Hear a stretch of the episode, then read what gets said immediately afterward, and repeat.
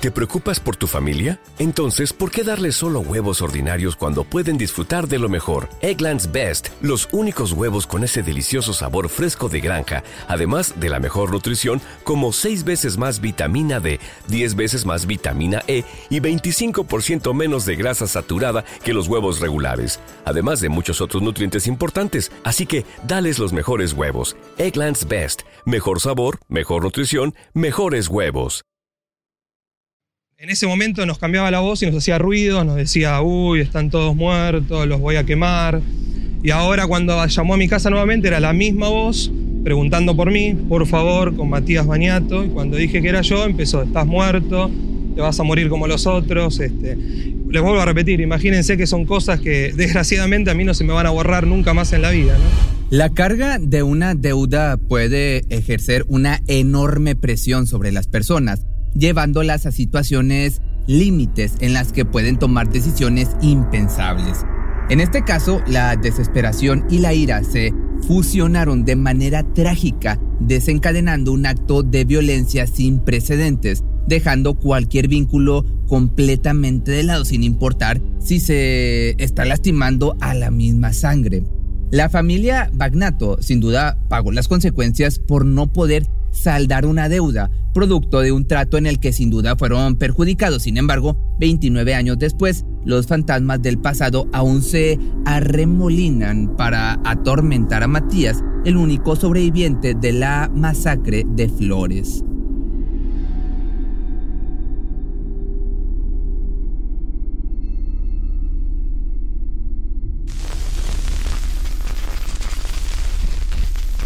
Transcurrieron 16 años desde la última vez en que Matías escuchó la voz del monstruo. Muchas cosas habían cambiado desde ese entonces.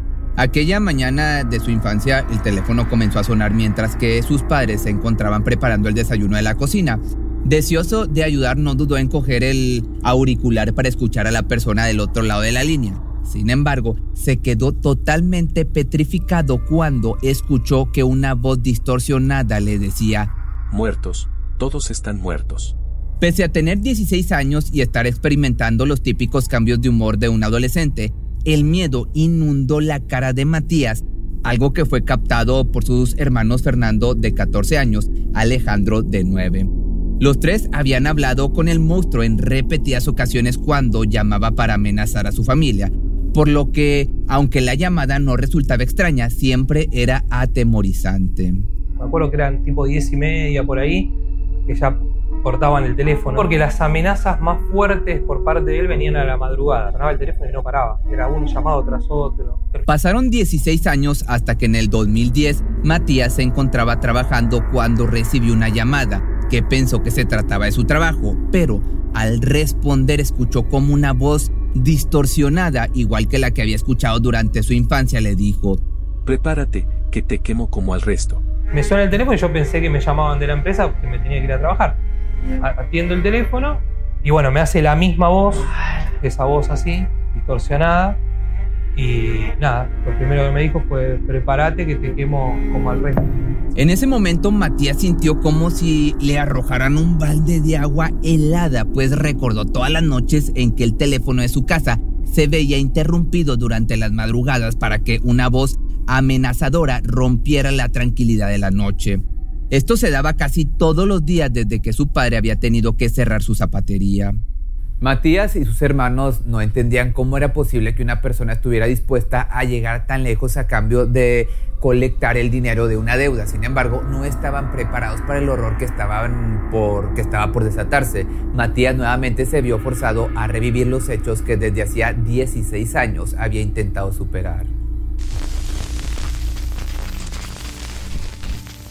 José y Alicia Bagnato contrajeron matrimonio, te cuento un poco del el trasfondo.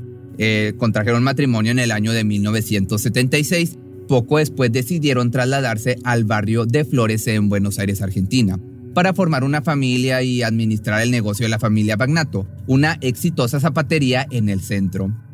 En 1978 la pareja trajo al mundo a su primer hijo, Matías. Dos años más tarde, Fernando abrió los ojos por primera vez y en 1985 el nacimiento de Alejandro marcó el final de la expansión familiar. Los Bagnato eran reconocidos en su comunidad por siempre tratar de ayudar al prójimo, cuidar de sus vecinos mayores y hacer un tradicional asado cada domingo, mientras disfrutaban de los partidos de fútbol de su equipo favorito. Para todos en aquel vecindario era común observarlo por las tardes conviviendo en familia.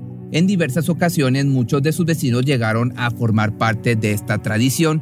A estas reuniones solían sumarse Fructuoso Álvarez González y su esposa que era prima de Alicia. Fructuoso era conocido o reconocido por su exitosa carrera como propietario de varias concesionarias de autos, pero pocos sabían que esto era solo una fachada, pues su principal actividad económica consistía en el robo, la distribución de sustancias y la trata de mujeres. Estas actividades llegaron a ser conocidas por elementos de la policía local que decidieron no intervenir al darse cuenta de que podían recibir grandes ganancias. Qué raro, pero pues bueno, así pasa. Álvarez sentía envidia de la buena reputación y del éxito de José, dado que su negocio era muy fructífero, le permitía cubrir todas las necesidades de su familia, además de ayudar a otros en su comunidad. Desafortunadamente, la crisis económica que atravesó Argentina en los 90 fue crucial para llevar su zapatería a un estado crítico, en el que el hombre se viera en la necesidad de formar una alianza con una compañía extranjera para mantener su negocio a flote. Pese a que los intentos por rescatar el negocio parecieron exitosos durante los primeros meses, la situación económica del país era tan grave que muchos de sus clientes habituales tuvieron que optar por alternativas más económicas de calzado.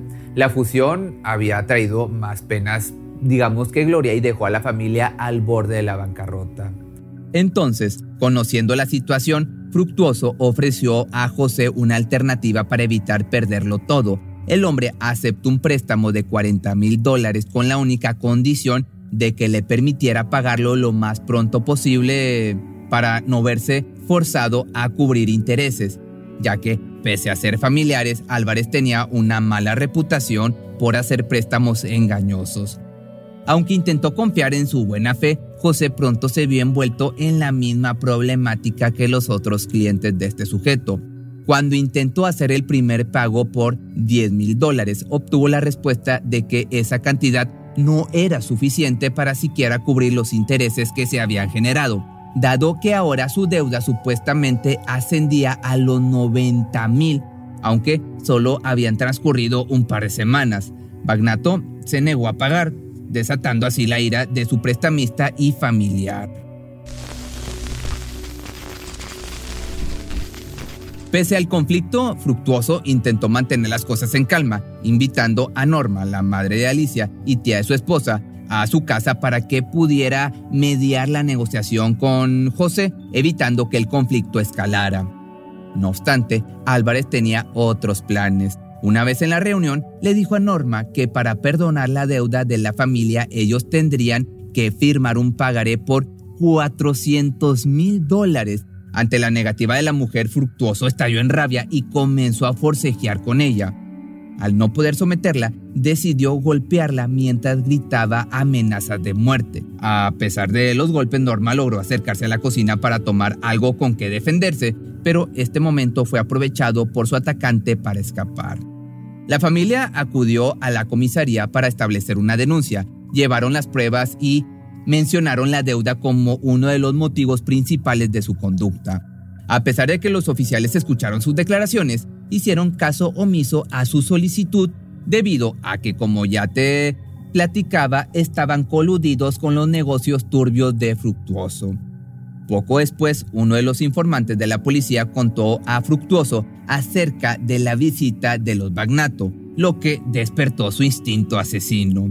El hombre comenzó a llamar a la familia durante la madrugada utilizando una voz distorsionada para lanzar amenazas de muerte a su interlocutor mientras a la vez se reía.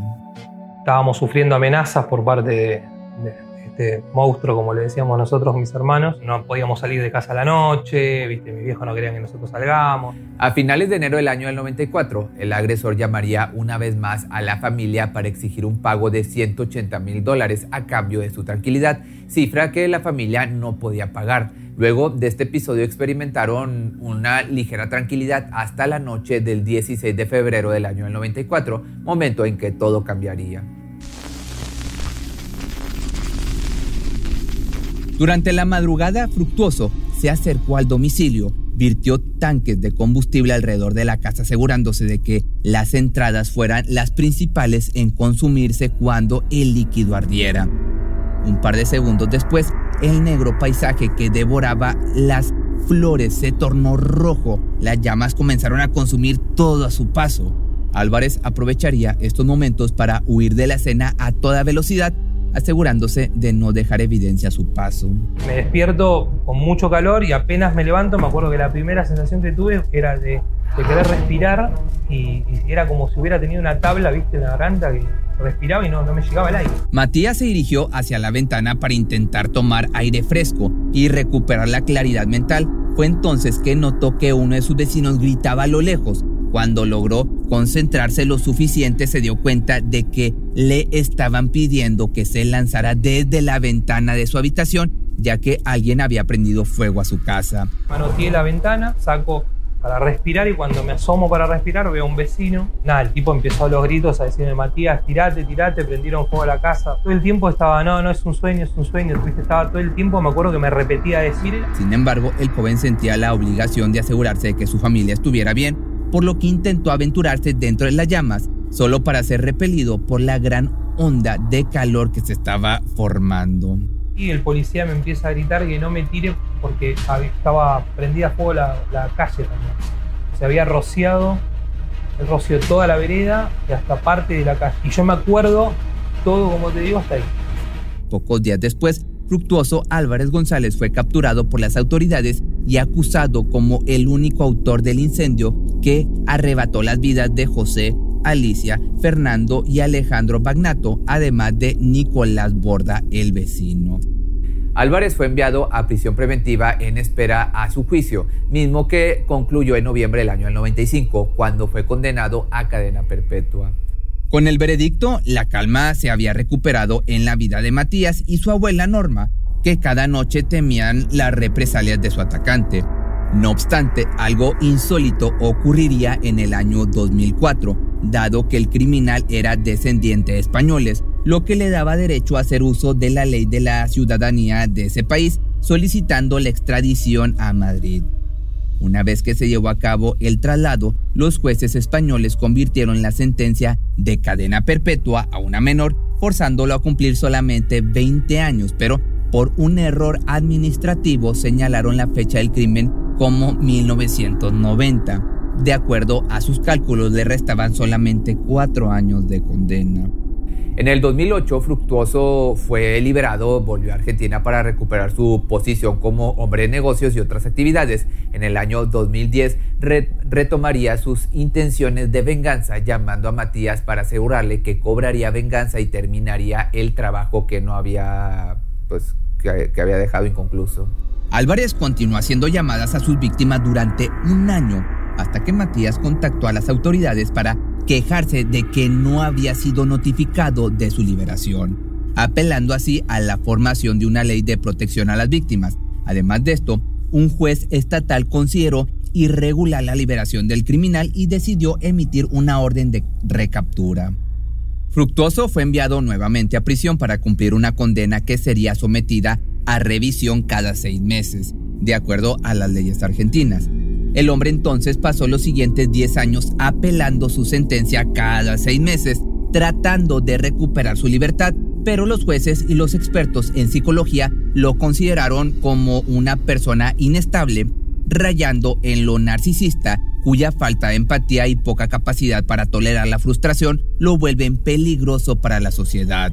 No, él estuvo, yo a raíz de todo esto es cuando yo me acerco a los juzgados a preguntar dónde estaba cumpliendo la prisión perpetua que me habían dicho a mí en el año 95 que iba a cumplir. Y ahí es cuando yo me entero de todo esto, que se encontraba libre y que había accedido a una libertad plena en el año 2008. Imagínate que estoy hablando de una persona que fue capaz de prender fuego a una casa con tres chicos durmiendo. O sea, eh, creo que más crueldad que esa no hay, ¿no? Eh, así que obviamente que tengo miedo, obviamente que no lo quiero suelto es una mezcla de sensaciones de, miedo y a la vez de, Imagínense lo que a mí no me sacó un cajón de manzana, me sacó mi familia entera. La misma cantidad de tiempo que Álvarez pasó apelando su sentencia fue la que invirtió Matías en asegurarse de que el hombre nunca fuera puesto en libertad, acudiendo a cada audiencia de libertad condicional que era solicitada.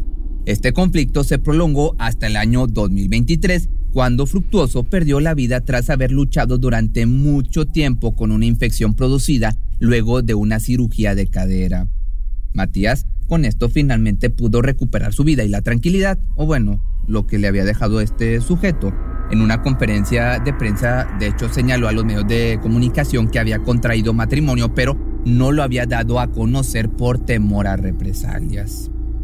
Si te gustó este video, no olvides seguirme en mis redes sociales y recuerda que si tienes alguna algún video, alguna petición que te gustaría que hiciera, me lo puedes mandar por Instagram que encuentras como Pepe Misterio MX o por aquí por Facebook, mándame un inbox.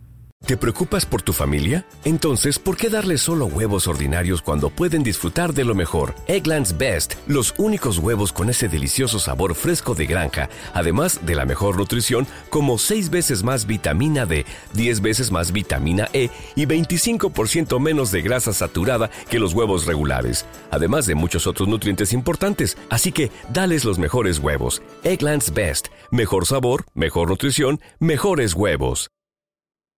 Atención a todos los amantes del terror. ¿Están listos para sumergirse en las profundidades del misterio?